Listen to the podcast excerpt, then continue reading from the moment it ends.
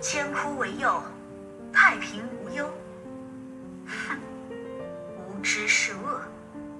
既皈依文明，绝不轻易令其破灭。读过六道的文字，才能安心抵达彼岸净土。羌笛何须怨杨柳，春风不度玉门关。以我的姓名将湮灭于野火，家乡的魂灵原上草木而复苏。不知古道上的风从何处起，可它去往的是故里。书本是转瞬即逝的东西，唯有文明才能长存不灭。当学问走过漫漫古道，凿刻入千窟，心也从愚昧中苏醒。王者荣耀背景故事：伽罗。当神明的脚步走过云中末地，便留下漫长的玉石之路，从长城一直通往王者峡谷。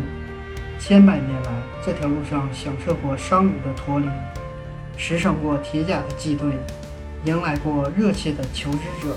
而这些求知者，在奥里的山崖下开凿了一千个石窟，把神明传授的学识和艰辛抄写的典籍，珍而重之地安放，镌刻入世世代代的血脉与骨髓。人们便因此称此地为千窟城。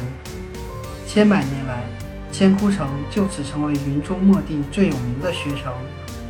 论起此地所收藏的典籍数量与质量，无论最为强盛的金庭城，或者一度以富裕闻名的玉城贵族们，皆满心向往。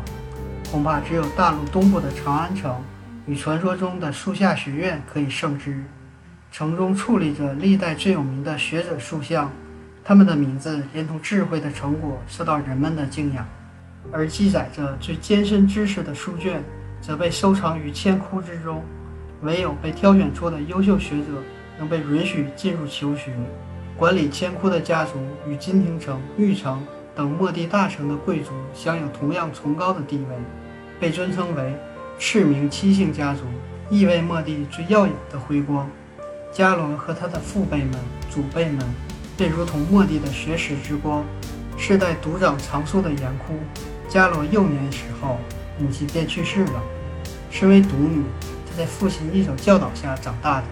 父亲作为族长和学者，拥有广博的学识和高尚人品。他亲自教导女儿学问，以及对书籍深深的热爱。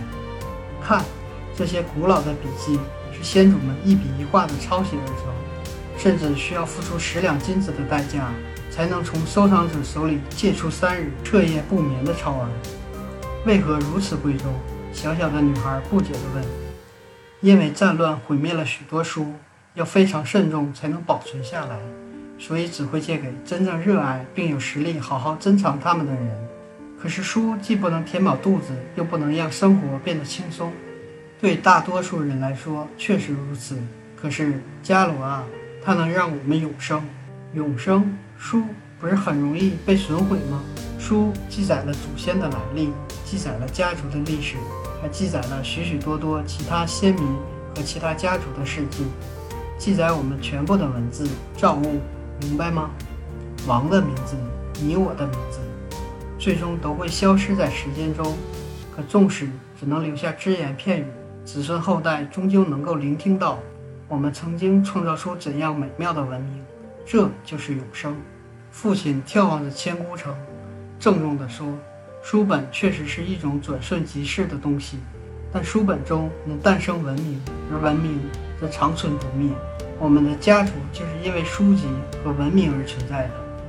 女孩似懂非懂，书卷的熏陶下，她一天天长大，并许多次骑着马奔驰在玉石之道上，像他的祖先那样长途跋涉，求购或者抄录某本典籍。她是千枯城的女儿，对千枯城而言。书已不仅仅是书，还是信仰的存在。但她和父亲都忘记了，浩如星海的书籍不仅创造文明，也记载知识，而知识中蕴藏着令人难以想象的力量，关乎破坏，关乎毁灭。转折性的日子来的甚至比想象中更早。那本应该是美好的一天，玉城的继承者和长城守卫军的长官苏烈，达成了互市的协议。于是双方去掉警备，让边民们互通有无。伽罗参加了这久违的官事，收获颇丰。很久没有如此尽情购买来自长安的书籍了。可他不知道，这是云中墨池最后的美好以及灾厄的开始。返程途中，他注意到不同寻常的魔种动向。尽管平日里也有零星的魔种出没，但这样大规模的行动却前所未见。盘旋的邪恶生物，飞往的竟然是千枯城的方向。不祥的预感浮现在心头，并很快变成现实。当他快马加鞭赶到的时候，整个千枯城已经被火焰、尖叫和成群结队的魔种所撕裂。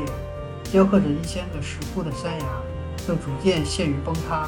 父亲手中的长弓穿过魔种的身躯，伽罗奋力登上长城的石阶，试图更加接近亲人的身影。老人放下手中的长杖。整个千枯城在毫无防备的情况下沦陷，树叶被火焰所点燃，漫天飞舞，数代人的心血毁于一旦。你们是谁？你们想要得到什么？你们认为用魔种、用武力、用千枯城作为牺牲品，就可以得到你们渴求的东西吗？不，书是一种转瞬即逝的东西，文明却能长存不灭。可自以自命为千枯城的守护者。种种挣扎在压倒性的破坏力面前，那么渺小和可笑。当书籍不复存在的时候，支撑身体的力量也渐渐流失，无法遏制的心痛。这副残破的身躯已经不配继续肩负的责任。父亲，老人似乎听到了心爱女儿的呼唤，他停了一下，举起拐杖，像打招呼，又像道别似的挥了挥。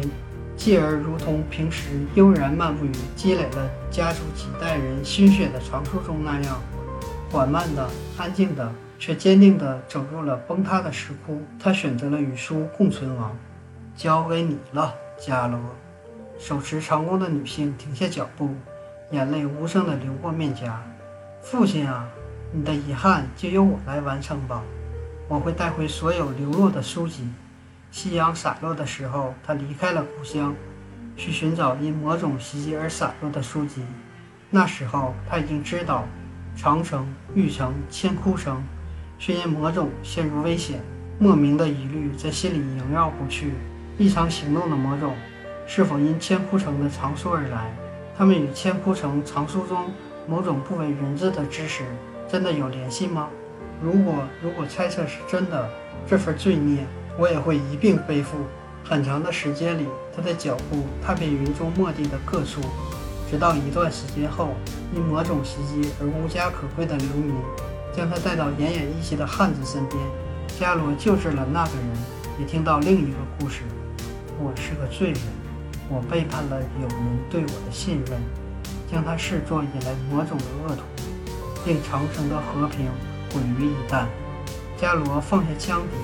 无论任何时候，都冷静的心灵产生不平的涟漪。这是两个罪人的邂逅，这是真相萌发的开始。